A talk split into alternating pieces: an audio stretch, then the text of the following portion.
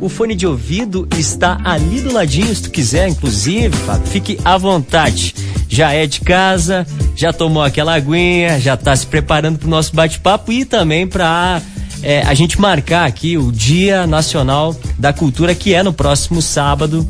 E aí com uma figura que é, tem uma especialidade aí em uma área que nos atrai demais, né? Porque a gente vai lá chegar à noite, a gente fala, pô, mas que filme que eu, que eu posso ver, aonde que eu posso ver? E esse cara, que é professor aqui da casa, para nossa sorte, ele faz isso de uma maneira, eu acho que instiga muito bem. Eu vou dar um exemplo aqui do Twitter dele.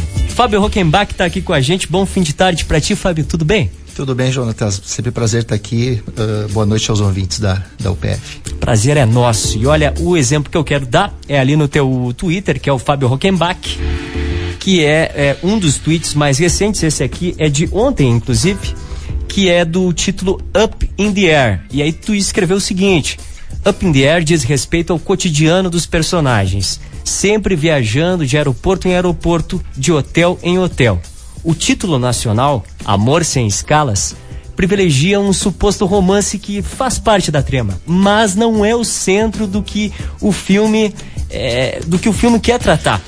E aí eu acho que assim tu já pega já é, as pessoas que podem se interessar por cinema assim já no, no, contraditório do próprio título, né? A gente às vezes bah, vai fazer mil teorias sobre os filmes e já no título pode ter problema, né? É, esse é um fio. É, eu gosto muito de fazer fios no Twitter, né? O Twitter é uma plataforma que eu acho que ela é muito. É, ela é mal vista por quem produz conteúdo e eu acho ótimo de trabalhar com audiovisual porque ela permite você colocar imagens e uhum. comentários. Esse é um fiozinho que eu fiz ali sobre traduções equivocadas de filmes aí, tem vários exemplos, tem uns 20 e poucos exemplos aí. Normalmente toda semana eu estou colocando alguma coisa e aquilo é, é, é, o dilema da tradução.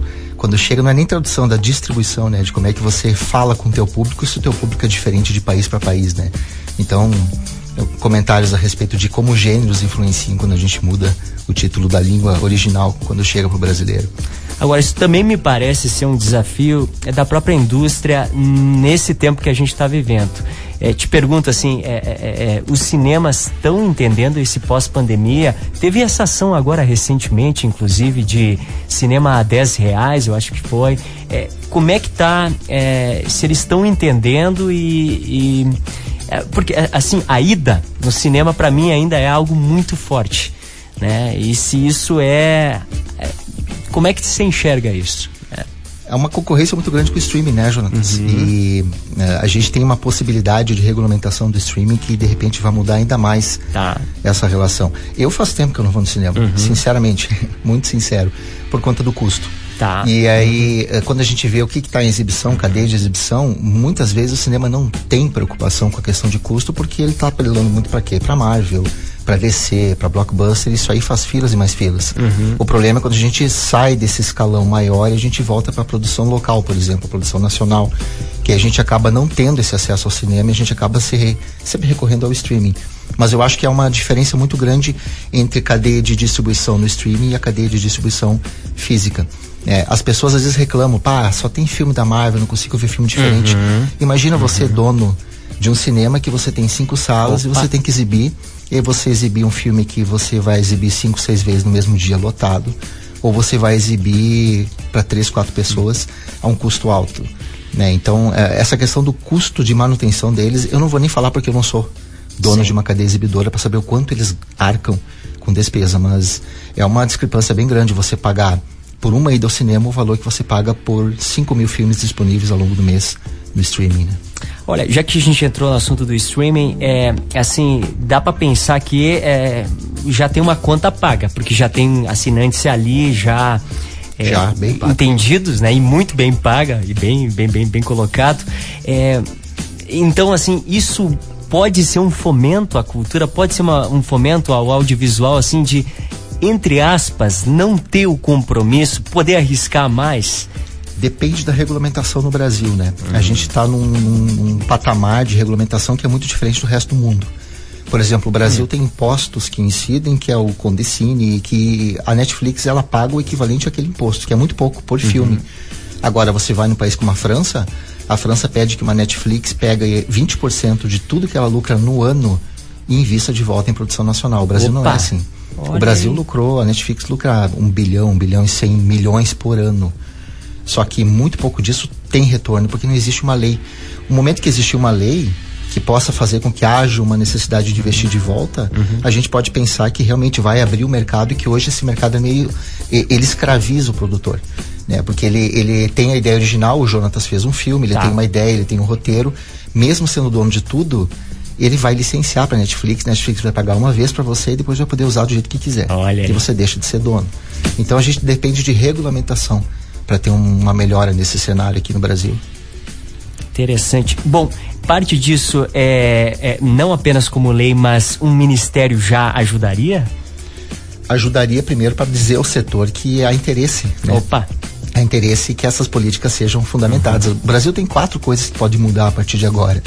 Um é o Ministério da Cultura, que ele vai abarcar toda essa, é, essa instância legal, de inclusive de fomento. A Ancine, que é a agência reguladora e fomentadora, aí tem um problema, né?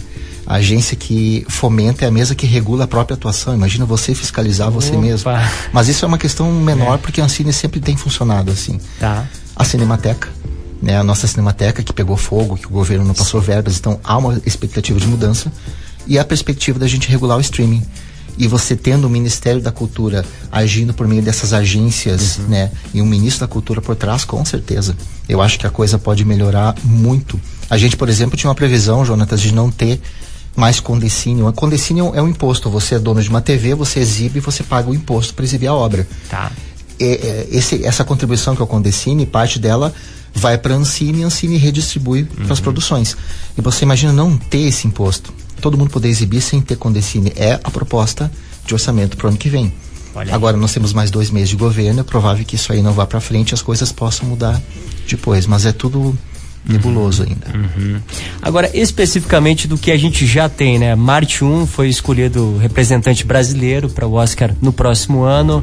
É, é, também tem essa dificuldade de onde ver ele, né? É, é eu não vi o Marte 1. É, a, a, a, contar pela obra do Gabriel Martins, o cara que fez No Coração do Mundo, que é um filmaço, né, de 2020. Uh, muita gente falando bem, mas ver onde uhum. o Marte 1 até a gente poder pensar o quanto ele, ele, ele reverbera. O Marte 1 está sendo exibido uh, Noites Alienígenas de Gramado também, né? Uhum. Que foi vencedor. Está sendo exibido na Mostra de São Paulo, mas nós estamos em Passo Fundo. Essa relação do streaming com os festivais, é, por que, que é tão. É, eu, eu, eu, por exemplo, assisto, eu assino MUBI Sim, né? Que vai ótimo. aparecer lá de festivais como Toronto, é, de Cannes e tal.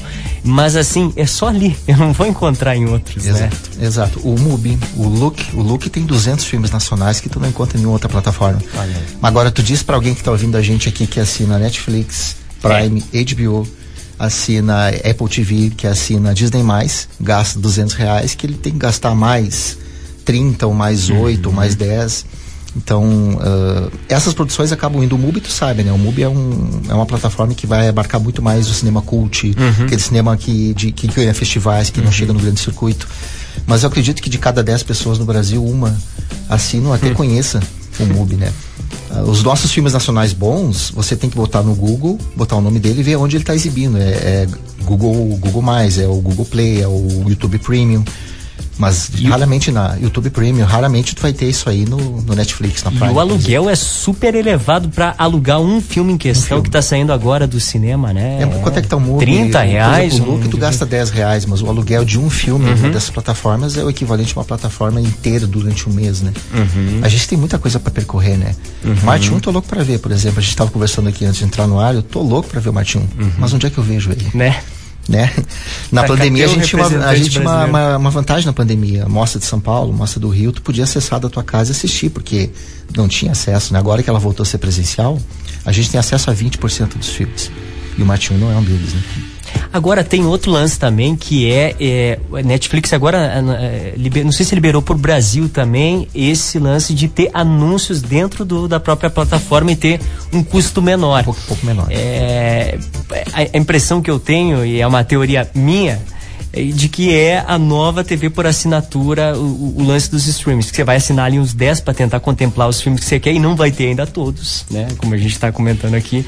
E ainda vai ter anúncios no meio. Você acha que os streams vão é, cada vez mais ter isso e isso vai ser assim um caminho inevitável? Em todo streaming vai ter anúncio? Eu acredito que nesse caminho vai. Por exemplo, hoje você precisa aderir ao plano. O teu uhum. plano atual você não, não tem anúncio, você uhum. tem que uhum. optar por uma mudança de contrato. Mas o problema de ter anúncio é que a plataforma ela deixa de ser dependente de certos encargos, ela passa a ser autossustentável. Então, em, em questão de negociação, por exemplo, uhum. do Brasil regular com a Netflix custos, a Netflix é muito mais independente a partir do momento que ela começa a ganhar a partir de anúncios próprios dela, né? Não chega a ser tão bom isso aí para nós, mas é muito bom para a plataforma. Sim. Aí é que é o problema que a gente vai ter que ver como é que vai se comportar. É. A gente já se acostumou com o YouTube, né? É, é Agora, é um bom exemplo. Exatamente. Você, você não paga nada pelo YouTube. Você vai pagar 30 reais a menos para poder ver um anúncio de quando em quando. Uhum. Aí vai do bolso de cada um, né? Mas eu acho que é uma tendência. É uma tendência. Talvez não para as distribuidoras como as plataformas como a Disney+, a HBO, que é, são próprias, é um estúdio, uhum. né, exibindo seus filmes e tem a venda de, do, dos próprios títulos, etc e tal. A Netflix não vende os seus títulos para colecionador. Então a fonte de receita dela é, é o que ela exibe. Uhum. Mas vamos combinar, a Netflix ganha ali cerca de 10 a 15 bilhões né, a cada seis meses. Então é, é, alguém que quer que ganha mais e já quer ganhar mais ainda sem necessidade, mas eu acho que é uma tendência. Para fechar esse nosso papo, quero voltar lá ao início dessa nossa conversa, o exemplo que eu dei aí do Twitter para buscar ali o Fábio Rockenbach e dar sequência a esse papo por ali. Eu vi que você tem uma interação muito legal, inclusive com as pessoas, e indiretamente vai dar dicas de filme que talvez seja o mais óbvio, né? Por numa dessas criticar algo, comentar algo mais pontual, mas vai ter indiretamente a dica do, de um filme tá, Eu escrevia muito em blogs, mas eu descobri que a rede social ela é mais direta, ela é mais espontânea e ela permite uma interação direta com o público que é muito bacana. Então eu tô sempre ali no Twitter, acho que é o veículo ideal para mim, melhor até que Instagram. Legal, legal. Fábio Rockenbach, muito obrigado pelo papo aqui. E é claro que também o papo pode continuar no jornalismo da UPF, que está agora com inscrições abertas aí para o vestibular de verão, né? Esperando vocês. Obrigado pelo, pelo espaço, sempre um prazer vir aqui.